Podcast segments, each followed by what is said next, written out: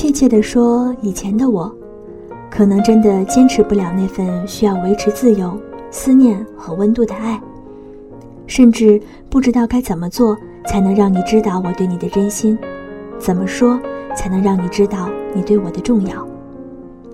直到那么一天，我越发的害怕表达，安全感一点点的消耗，所剩无几，不敢再去触碰关于爱情的一切一切。幻想。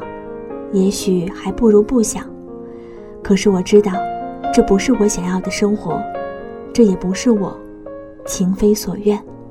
爱情有时候真的是虚幻的东西。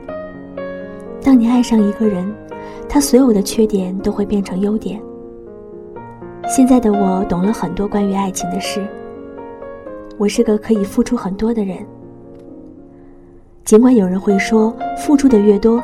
想要的同等的爱也就越多，嘴上说的不求太多，却会越来越不满足。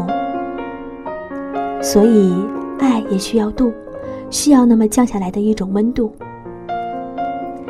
我不知道现在的我会不会如此的依赖你，但我很确定的说，上帝对人是公平的。当你决定爱上一个人的时候，却也同时承担了去爱的责任，去负责的态度。我知道，未来的你一定会承担很多，会比爱上其他女孩的压力大。我不知道我心底的这个结会不会成为我们爱的阻碍。不过不要怀疑，无关于那些曾经感情的经历，因为我的的确确的希望，没有我的日子，他们要比我过得更幸福才好。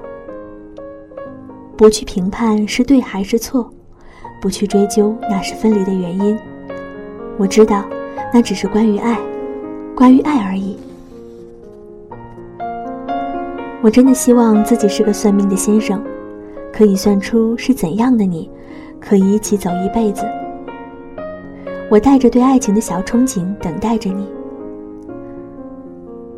时间在走，我们都在走，但我始终相信，总有那么一个人。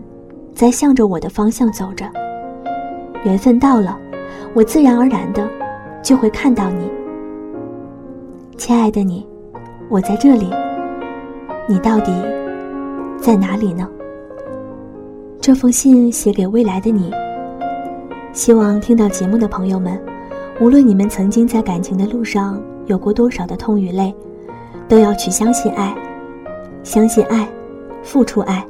那么你会收获到更多的感动。十三亿，我们只需要这十三分之一的几率，遇见你很难，但是只要我们都在向着对方的方向走，别怀疑，总有一天我们会遇见的。